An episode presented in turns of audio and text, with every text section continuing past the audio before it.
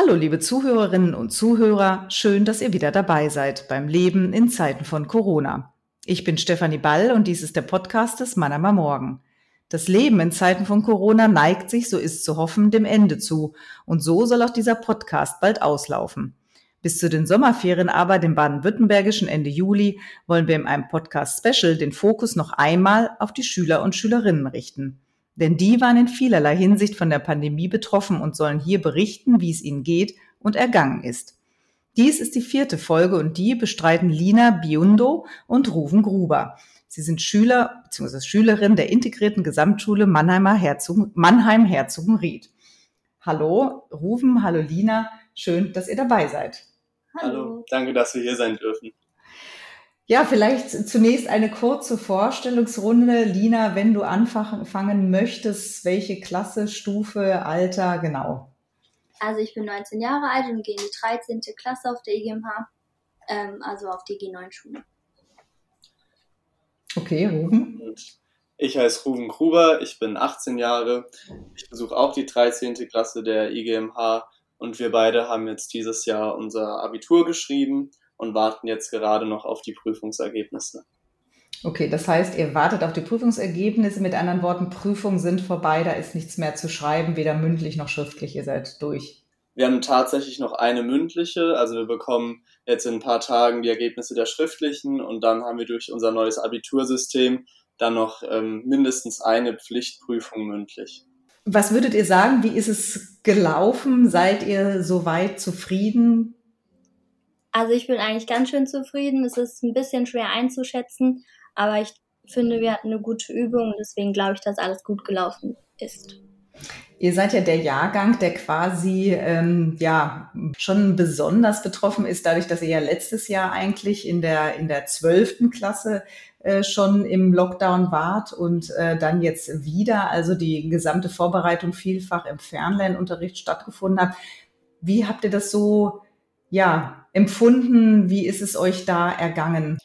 Also ich würde sagen, gerade weil wir von heute auf morgen ins Homeschooling verbannt wurden, sage ich jetzt mal, ähm, war das eine super Vorbereitung eigentlich aufs Studium, weil wir mussten von vornherein lernen, uns selbst zu organisieren, weil die Lehrer wussten ja nicht wirklich, was jetzt eigentlich gerade abgeht und wie Homeschooling überhaupt groß funktioniert. Deswegen waren wir, würde ich sagen, vor allem die ersten Tage auch viel auf uns selbst gestellt und viele Lehrer haben uns auch, was ich gut finde, diese Zeit erstmal gegeben, dass wir uns auf diese Situation einstellen können.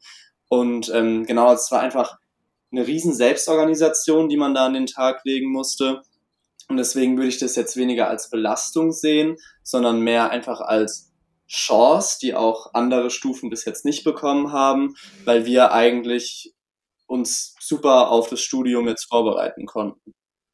Wenn, wenn ihr so in eure ähm, Schülerschaft schaut, wie erging es euren Mitschülerinnen und Mitschülern? Du hast es gerade gesagt, man musste schon ein äh, hohes Maß an Selbstorganisation an den Tag legen. Auf der einen Seite gut, gute Vorbereitung auf den weiteren Berufsweg, aber vielleicht auch zu schwierig, zu viel für manchen oder haben das alle so bei euch eigentlich gut gepackt?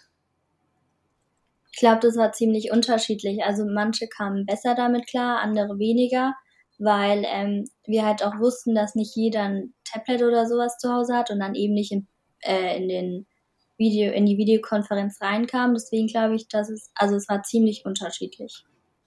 Und um dazu noch was zu sagen, also ich glaube, das liegt auch viel am Engagement der Lehrer. Also wir als Schule im Herzogenried, wir haben auch viele Kinder aus der Neckarstadt West und es ist ja äh, bekannt, dass da halt ähm, auch vor allem teilweise Kinderarmut herrscht. Und äh, wir hatten an der Schule, ich glaube, knapp 400 Schüler, die äh, von medialen Geräten daheim nicht in der Lage waren, am Homeschooling teilzunehmen.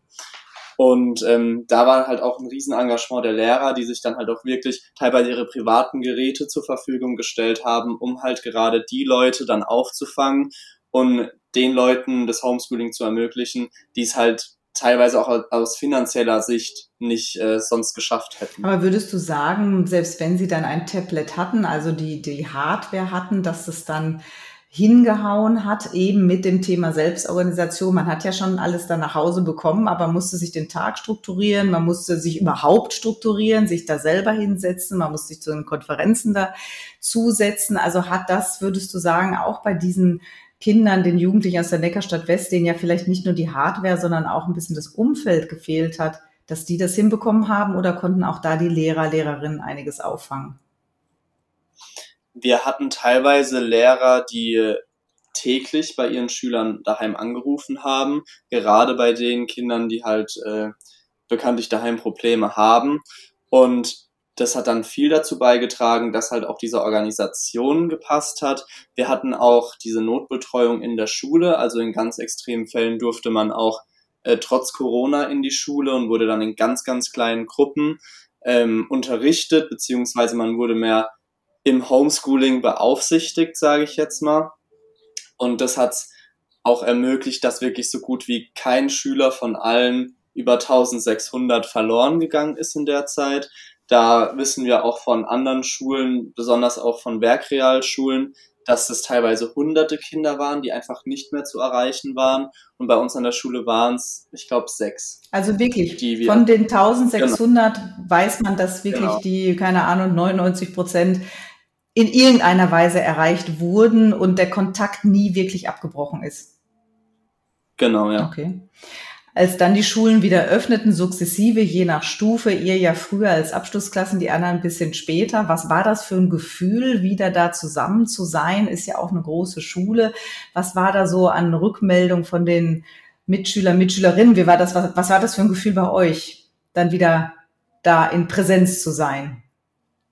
Also es war sehr schön, die anderen wieder zu sehen, aber es war auch irgendwie eine Umstellung, weil man jetzt die ganze Zeit alleine war und sich auch so seinen Tag geregelt hat, dass man alleine ist, dass man ähm, selbstständig arbeiten kann und dann plötzlich halt wieder in der Schule zu sein, war gewöhnungsbedürftig, aber im Endeffekt sehr schön.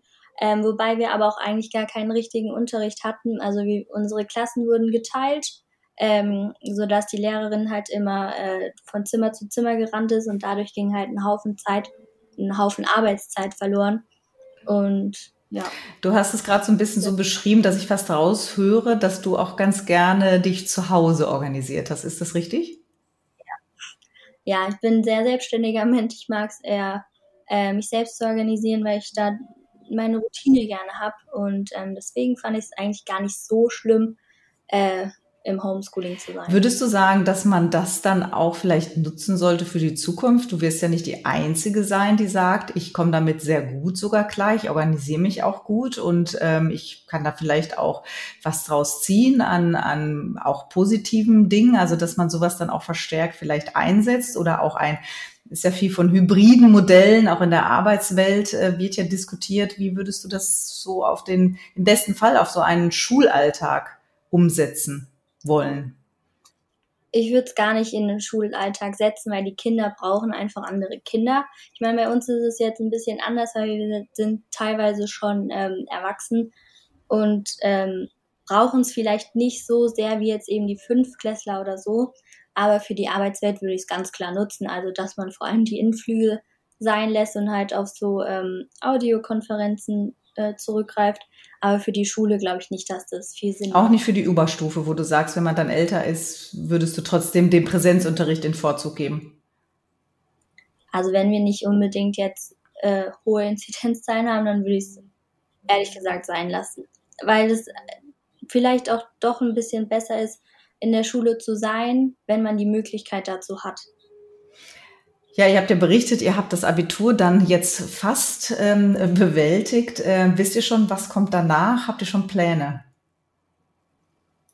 Also mein ursprünglicher Plan war eigentlich, ein Jahr nach Australien zu gehen, mir ähm, ein Jahr Zeit zu nehmen, Work and Travel zu machen. Ähm, das ist jetzt natürlich dann durch Corona auch weggefallen. Auch wenn ich einreisen dürfte, sage ich mir, ich möchte das Land so kennenlernen, wie es wirklich ist und äh, nicht, wenn es noch unter der Pandemie steht. Und ähm, genau, dann habe ich mir gedacht, dann äh, keine Zeit verlieren, einfach direkt anfangen zu studieren. Aber durch das ganze Homeschooling jetzt auch, weil ich da reinschnuppern konnte, habe ich mir gesagt, wenn ich schon meine Abiturzeit nicht richtig ähm, erlebt habe und auch nicht im Präsenzunterricht war die ganze Zeit, würde ich gern wenigstens richtig ins Studium starten. Und äh, deswegen habe ich mich jetzt auch dazu entschlossen, erstmal, also ich habe vor Jura zu studieren und deswegen möchte ich jetzt erstmal eine Kanzlei, habe da auch schon einen Job und ähm, schaue dann, wie die Lage nächstes Jahr ist und würde dann gern zum Sommersemester anfangen zu studieren und dann vielleicht nach dem ersten Staatsexamen oder so oder ein Auslandssemester, aber dann die, die Auslandszeit noch nachholen. Okay, Lina, wie sieht es bei dir mit den Plänen oder den umgeworfenen Plänen aus? Mein Plan war eigentlich auch, erstmal für ein Jahr wegzugehen ins Ausland, ähm, aber habe ich dann auch nicht so, äh, habe ich dann geändert, weil es mir ein bisschen zu risky war. Deswegen habe ich mich dann sehr spät, aber trotzdem beworben für äh, verschiedene duale Studienplätze und habe dann ähm, letztendlich einen bekommen als Diplom-Rechtspflegerin. Wo machst du das? In Stuttgart. In Stuttgart, okay. Das heißt, du bleibst in Mannheim wohnen oder das weißt du noch nicht so genau? Das weiß ich noch nicht genau. Ja, mal schauen, weil die Schule ist auch in Schwetzingen. Okay. Mir gefällt Schwetzingen sehr, deswegen tendiere ich vielleicht ein bisschen dazu, ähm, doch vielleicht umzuziehen. Nochmal zu dir zurückrufen, das ist natürlich wirklich sehr schade mit Australien. Das sind ja wirklich dann auch so die Momente im Leben, wo man äh, so einen Wechsel vollzieht, wo sowas natürlich gut passt. Du sagst nach dem ersten Staatsexamen, klar, das muss man sich dann fest vornehmen und äh, das dann auch machen. Wie sieht's bei euren Mitschülern, Mitschülerinnen aus? Ähm, was sind da für Pläne, die sich dann auch vielleicht zerschlagen hatten, sei es vom Berufswunsch her oder von dem Wunsch zu reisen? Also ich glaube, es ist vor allem wirklich der Reisetraum, der bei so gut wie jedem geplatzt ist. Also es wollten einige reisen, jetzt nicht unbedingt gleich ein ganzes Jahr, aber auch einfach mal ein halbes Jahr oder mehrere Trips machen, was dann im Endeffekt alles weggefallen ist. Und die meisten äh, haben sich dann mit der, Real mit der Realität abgefunden und haben dann gleich nach Studienplätzen oder nach Ausbildungen gesucht. Ähm, ja, aber ich würde sagen, vor allem das Reisen hat, halt, hat äh, unter der Situation extrem gelitten. Ähm, Ausbildungsplätze, ähm, Studium, ähm, genau, das ist ja eine Möglichkeit. Du machst ja jetzt auch noch mal so, so eine kleine Extra-Runde. Wie viele drehen denn wohl so eine Extra-Runde und sagen, nee, jetzt nicht vom Fernlernunterricht auch noch ins Fernstudium? von, vom Schreibtisch aus starten. Äh, also wie, wie viele überlegen sich erstmal jetzt in Anführungszeichen nichts zu machen, Praktika zu machen, äh, nochmal weiter zu suchen? Was, was würdet ihr so schätzen? Also geplant haben das schon einige. Ja. Nur das Problem ist, dass man halt momentan gerade bei großen Firmen keine Praktika bekommt. Ja. Ähm, durch die Corona-Situation. Und deswegen sich dann doch einige auch dazu entschieden haben, einfach eine Ausbildung zu machen und vielleicht dann doch in ein, zwei Jahren zu merken, das ist doch nicht das, was ich eigentlich machen will und dann halt erst diesen Schritt zu gehen, also auf Praktikumsuche zu gehen.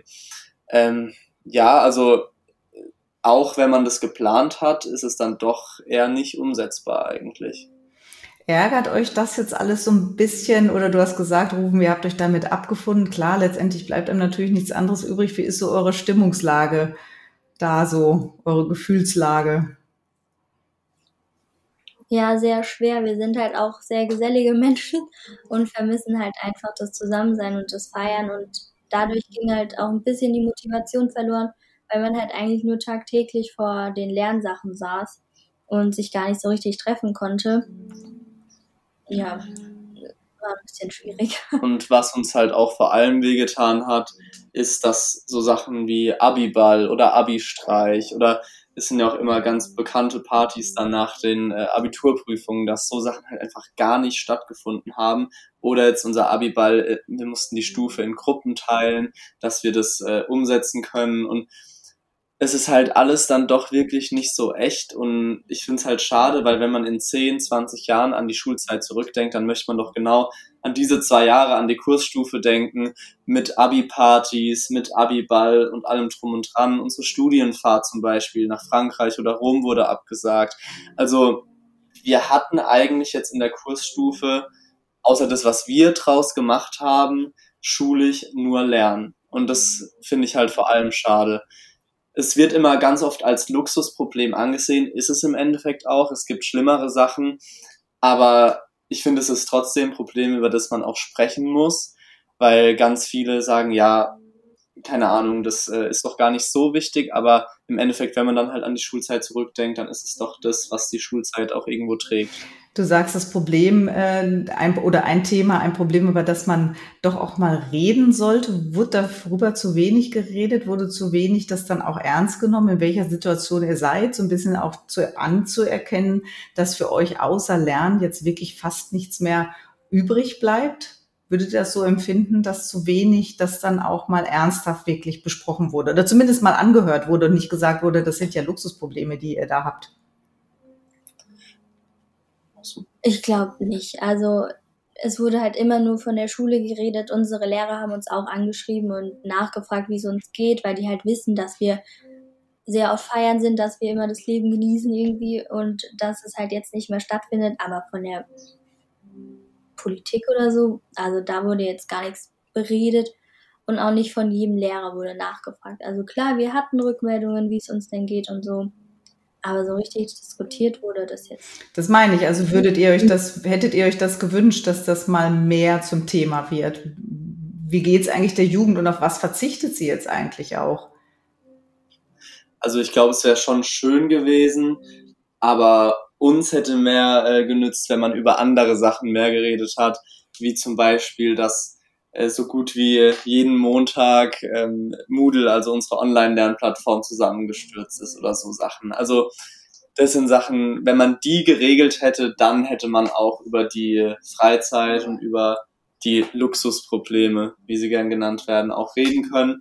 Aber ich glaube, im Endeffekt war es auch die Aufgabe von jedem selbst, was er da draus macht. Also wir haben ganz, ganz viele Geburtstage und so über Zoom gefeiert, was natürlich keine richtige Geburtstagsparty war, aber dennoch auch dann ein bisschen Gesellschaft wenigstens und ein bisschen äh, Freude auch. Wir haben ganz viele Autokreise gemacht, also wir sind mit unseren Autos, äh, haben uns mit den Kofferräumen in den Kreis gestellt, jeder hat sich in seinen eigenen Kofferraum gesetzt und wir haben uns unterhalten, ähm, um halt einfach den Abstand haben zu können. Also alles schön Corona-konform machen zu können, aber dennoch einfach zusammen zu sein. Und es ist zwar nicht das Gleiche, aber man muss halt einfach das Beste draus machen und vor allem auch kreativ werden. Würdet ihr denn sagen, dass äh, die Solidarität, die ja eingefordert worden ist, wo du jetzt gerade gesagt hast, rufen, da musste man sich ja auch mit abfinden und das Beste daraus machen, war jeder schon selber für verantwortlich, dass diese Solidarität jetzt ein Stück weit auch an die Jugendlichen, jungen Erwachsenen zurückgegeben werden sollte oder könnte. Stichwort Impfen, das ja dann also sofern man jetzt über 18 oder über 16 ist, hat man ja dann doch die Möglichkeit, einen Impftermin zu bekommen. Aber wenn man das nicht ist, äh, dann äh, muss man ja doch auch noch äh, warten und begibt sich womöglich im September, zumindest wenn in Baden-Württemberg die Ferien wieder vorbei sind, noch ungeimpft in die Schulen. Also würdet ihr das sagen, dass ein Stück weit mehr jetzt auch umgekehrte Solidarität mit den Jungen, der jüngeren Generation da sein sollte? Ich sehe dich nicken, Lina. Gib das auch weiter. damit die Hörer das auch hören. Also du nickst, genau. Ich meine, wir haben, also ein paar von uns haben jetzt das Privileg bekommen und konnten sich impfen lassen, aus ganz verschiedenen Gründen, aber die mehr als die Hälfte halt einfach nicht. Und ich kann es verstehen, dass die älteren Leute zuerst geimpft wurden, weil sie eben Risikopatienten sind, aber im Endeffekt sitzen sie trotzdem nur zu Hause und wir sind die, die halt eben, wir wollen in die Schule gehen, wir wollen in die Uni gehen, wir wollen feiern gehen, wir wollen irgendwo hingehen. Ähm, und wir sind halt auch einfach die Generation, die viel rausgeht. Und ich glaube, da hätte man sich vielleicht überlegen können, dass man nicht oder dass man vielleicht uns hätte nicht als erstes impfen können, aber vielleicht schon zügiger als manch andere. Und vor allem wäre glaube ich, auch von vielen aus unserer Generation, so die Impfbereitschaft, die ist ja da. Ja. Also, weil wir wurden ja auch von, für ganz, ganz viel verantwortlich gemacht, dass wegen unseren Partys die Zahlen steigen und so. Also ich kann nur von meinem Umfeld sprechen, das auch wirklich komplett gemischt ist, also auch durch alle Gesellschaftsgruppen durch. Da wurden keine illegalen Corona-Partys gefeiert. Ähm, meistens war es dann eher so, bei mir war es schon ganz oft der Fall, wenn ich im Supermarkt war und eine Person, die offensichtlich zur Risikogruppe gehört, angesprochen hat, dass sie bitte ihre Maske richtig anzieht. Nicht nur wegen meinem Schutz, sondern auch wegen ihrem Schutz, dass ich dann eher ein ähm, beleidigendes Kommentar oder irgendwas bekommen ja. habe. Also ja, ich würde sagen, die Impfbereitschaft ist da, also soll man auch das Beste dafür tun, dass man die Leute in unserem Alter impfen lassen kann. Ja, oder?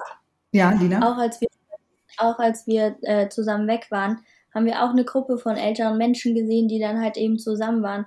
Sie könnten ja geimpft worden sein, aber trotzdem wäre es ja nicht erlaubt gewesen.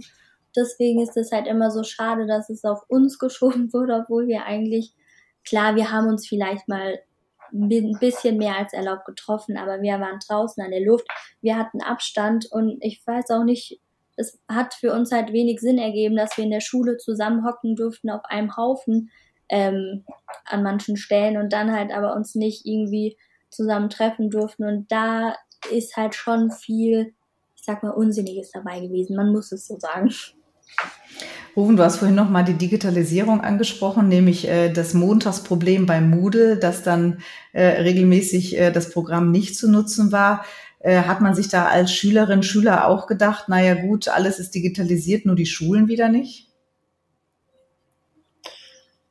Ja, also ich glaube, das kann man nicht so äh, pauschalisieren, weil ich bin zum Beispiel ein Mensch, ich arbeite noch sehr, sehr gern mit äh, mit Blatt und Stift, aber wir haben auch einige, die dann jetzt durch, ähm, durch Corona plötzlich mit dem iPad bei uns in der Schule waren. Also es waren sehr, sehr viele sogar, die jetzt einfach nur noch auf dem iPad mitgeschrieben haben. Ähm, aber das bringt dann halt auch nichts, wenn man, sobald das Homeschooling vorbei ist, die Arbeitsmaterialien dann doch nur noch äh, als Kopie bekommt und nicht irgendwie weiterhin auf Moodle ähm, zur Verfügung gestellt bekommt, obwohl ich sagen muss, also ganz, ganz viele Lehrer haben sich jetzt, glaube ich, durch das Homeschooling das erste Mal so richtig intensiv mit Moodle beschäftigt und nutzen das vor allem auch weiterhin. Also das muss ich ehrlich sagen, dass alle Lehrer eigentlich, oder so gut wie alle Lehrer mittlerweile diesen Hybridunterricht machen. Wir sind zwar alle in der Schule, wir bekommen es als Kopie, aber es wird dennoch nach dem Unterricht oder vor dem Unterricht nochmal auf Moodle hochgeladen, dass wir es auch online nutzen könnten. Also ich glaube, da war die Corona-Pandemie auch irgendwie so ein, so ein kleiner Anstoß, dass man wirklich jetzt mehr auf Digitalisierung geht. Aber nochmal die Frage, habt ihr euch schon geärgert, dass ihr dann doch, äh, man hätte ja auch schon digitalisiert sein können oder stärker digitalisiert sein können. Manchmal lag es ja daran, dass Kabelstücke fehlten, dass Schulen dann äh, äh, keinen Anschluss einfach hatten ans äh, äh, Internet ähm, oder nicht in allen Etagen, äh, der, das, das bis in alle Etagen reichte. Also hat man sich dann schon als Schülerinnen, Schüler gedacht, ja gut, äh, jetzt sind wir auch da am Ende äh, wieder der Innovationslinie ähm, und die Arbeitswelt war ja digitalisiert, aber nicht die Schulen, nicht unbedingt, war halt einfach so. Ja, also so vor der Pandemie hat es mich eigentlich nie gestört, dass man kein WLAN hatte, kein Netz hatte. Meine, wir hatten unsere altmodischen Overhead-Projekte und sowas und es hat halt immer gut geklappt. Es war auch ganz cool, damit sind wir aufgewachsen. Ähm, aber klar, wir haben jetzt gesehen, dass es auch anders geht. Aber dass man halt ganz klar was ändern muss, weil wir eben zum Beispiel waren die Lehrer auch in der Schule ähm, und haben zu den Schülern nach Hause Big Blue Button gemacht ähm, und da hat das Internet von der Schule halt nicht gereicht und das war halt immer ein bisschen blöd. Gerade wenn man in der Vorbereitung ist fürs Abitur, dass es halt immer gehangen hat, man teilweise die Stunde auch abbrechen musste und das war halt ein bisschen unvorteilhaft. Ich glaube, für uns wäre es am Anfang leichter gewesen, wenn wir schon mal mit dem ganzen äh, digitalisierten äh, Zeugs gearbeitet hätten. Aber es war auch so machbar. Also eine Herausforderung war es für alle, aber da merkt man halt schon wieder so ein bisschen, wo es um äh, Kommerz geht und wo nicht. Also gerade in der Arbeitswelt wird halt äh, viel Geld auch mit der Digitalisierung gemacht und dementsprechend ist es natürlich auch ausgeprägter als jetzt dann in der Schule oder ich meine bei Unis ist es ja auch noch mal was anderes. Die haben ja auch schon wieder ein bisschen mehr online. Ja, Ihr geht zur IGMH äh, und habt da 13 Jahre Schule, was zumindest ja, also 13 Jahre bis zum Abitur, was ja zumindest in Baden-Württemberg eine Besonderheit ist, weil es da ja an fast allen Schulen, zumindest öffentlichen Schulen, G8 heißt, also zwölf Jahre zum Abitur. Jetzt hat sich äh, eine Initiative äh, nochmal äh, formiert, die auch schon vor Corona existierte, jetzt aber nochmal ähm, äh, eine neue Petition formuliert, eben auch G9 flächendeckend in Baden-Württemberg einzuführen, gerade jetzt nach den Erfahrungen der Pandemie, nach den Lücken, die vielleicht doch dann in den Stufen entstanden sind. Wie habt ihr diese 13 Jahre empfunden? Hättet ihr, war es euch zu lang? War es gerade richtig? Wie würdet ihr sagen, doch G9, G8 ist auch in Ordnung? Ich glaube, es war eigentlich gerade richtig. Also klar, wir sind jetzt an einem Punkt, gerade wegen der Pandemie, dass wir einfach sagen, yay, wir sind aus der Schule raus.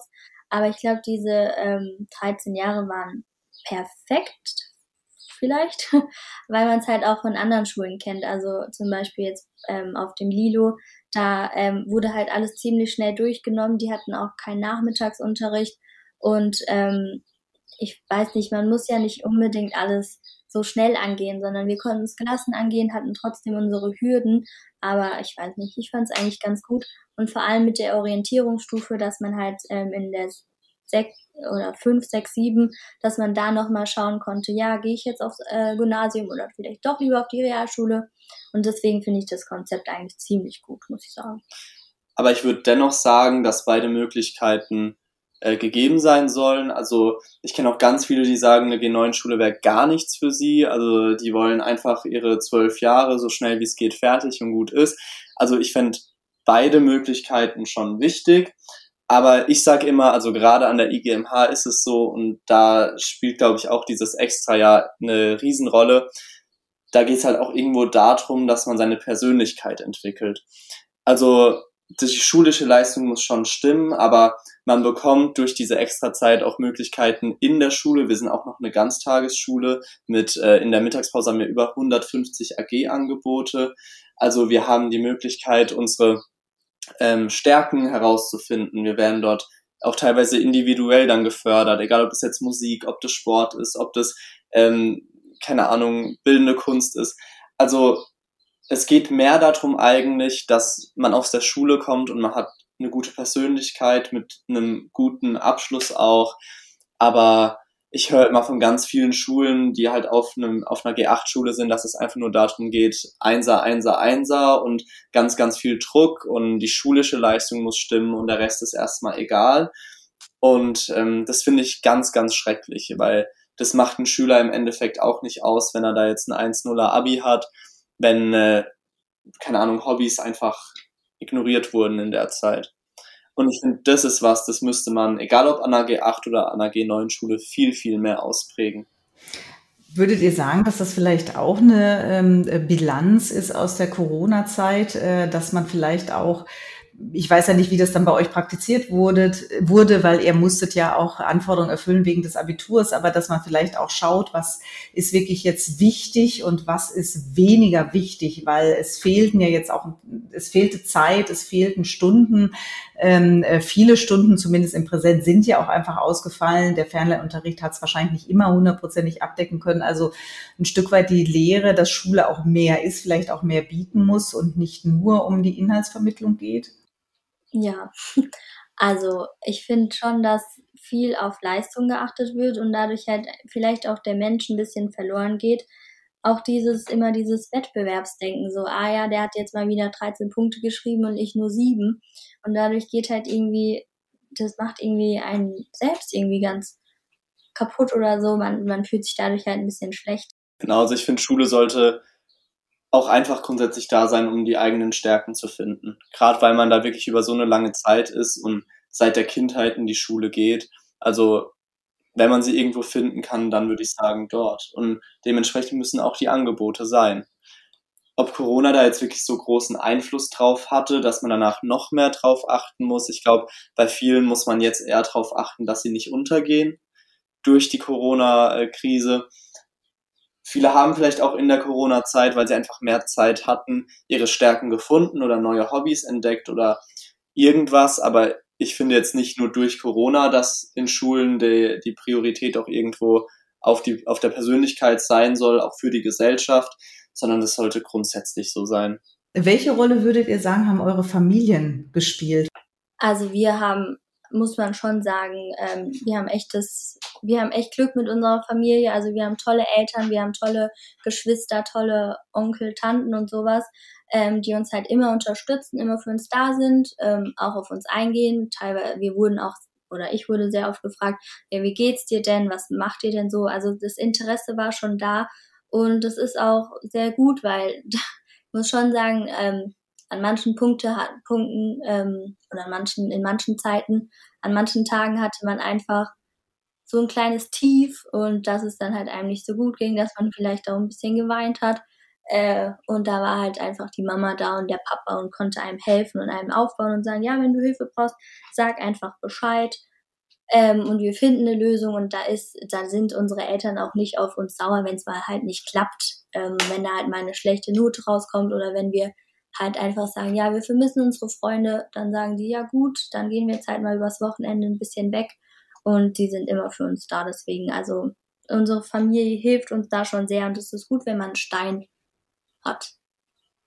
So, ich fand's unheimlich schön, dass man endlich mal Zeit füreinander hatte. Mhm. Also meine Mama ist äh, selbstständige Kosmetikerin und Nageldesignerin, musste auch relativ schnell schließen und war auch eine der letzten, die wieder aufmachen durfte. Mein Papa war in Kurzarbeit und ähm, ich habe Sachen jetzt in der Pandemie gelernt, gerade handwerklich und so, die ich ohne Corona gar nicht äh, könnte bis jetzt. Also wir haben zum Beispiel unseren kompletten Garten neu gemacht, wir haben uns einen Fitnessraum eingerichtet. So Sachen, die halt auch einfach die, die Familie irgendwie, finde ich, zusammenschweißt. Und ähm, aber auch meine Eltern waren, also ich habe noch einen großen Bruder, der ist in der Berufsschule. Ähm, bei ihm war das ja ähnlich wie bei mir, auch plötzlich alles online, war dann aber auch eine lange Zeit dann immer auf der Arbeit. Aber meine Eltern waren auch extrem verständnisvoll und haben mich da auch extrem unterstützt und ja, also haben mich aber vor allem auch machen lassen. Also sie wussten halt auch, dass ich mich organisieren kann.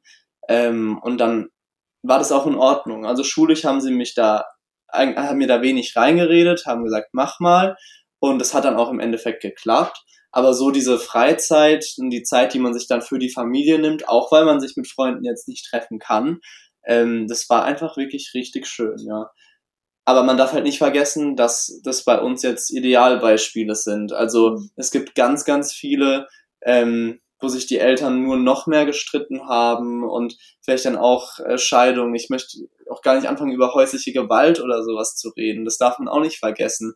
Oder Alkoholkonsum, so Sachen, die halt, glaube ich, auch einfach eine viel, viel größere Rolle jetzt in der Pandemie gespielt haben und ähm, auch ganz, ganz viele Familien auseinandergebracht haben.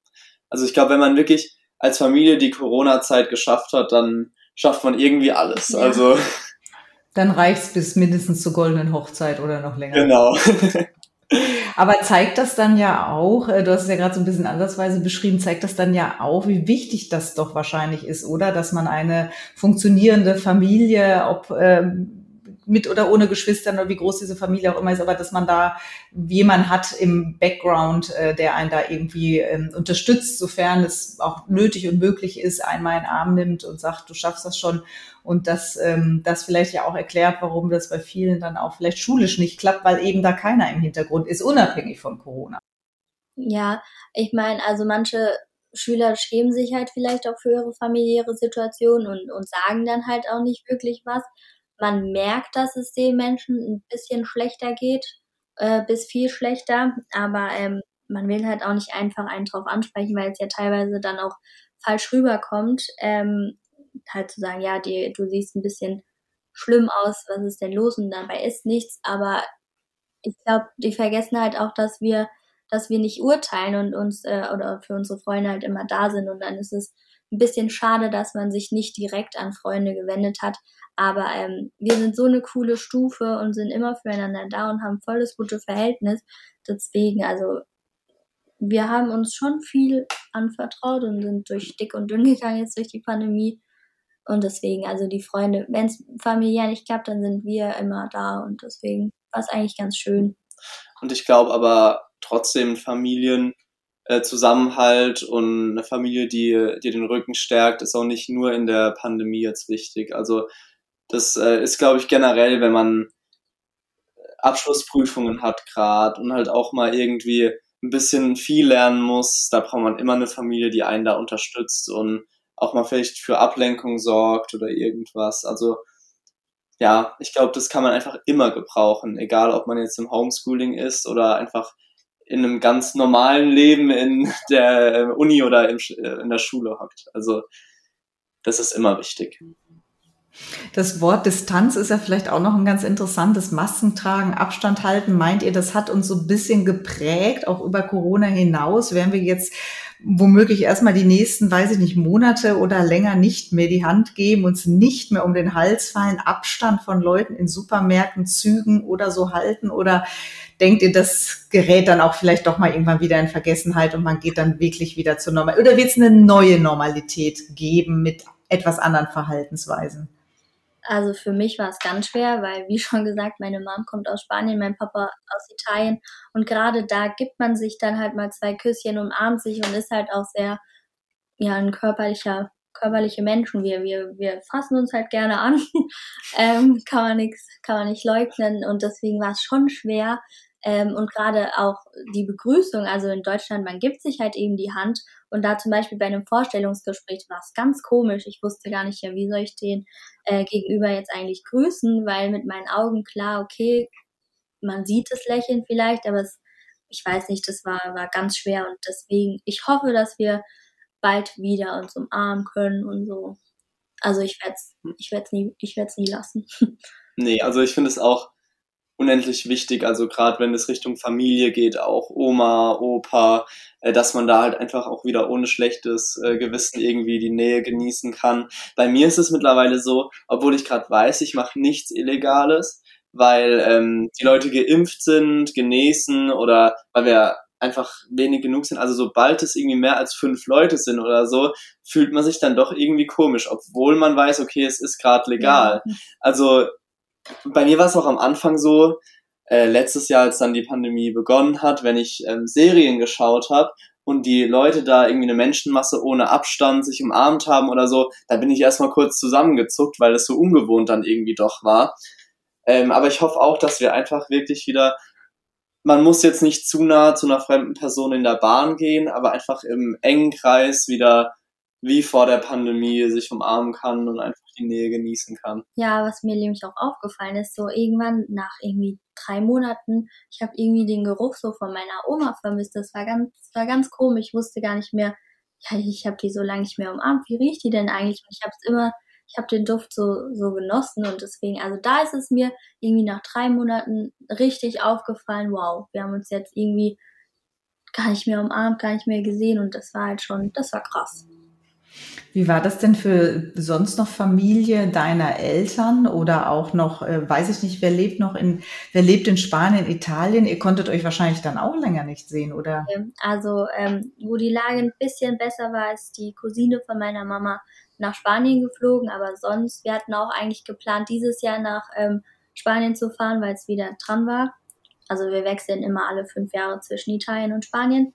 Ähm, wir hatten noch das Glück, dass wir letztes Jahr in Italien waren, ähm, vor der, oder mitten, ja nicht mitten in der Pandemie, aber da, wo die Lockerungen noch da waren, konnten wir noch in die Heimat äh, fahren.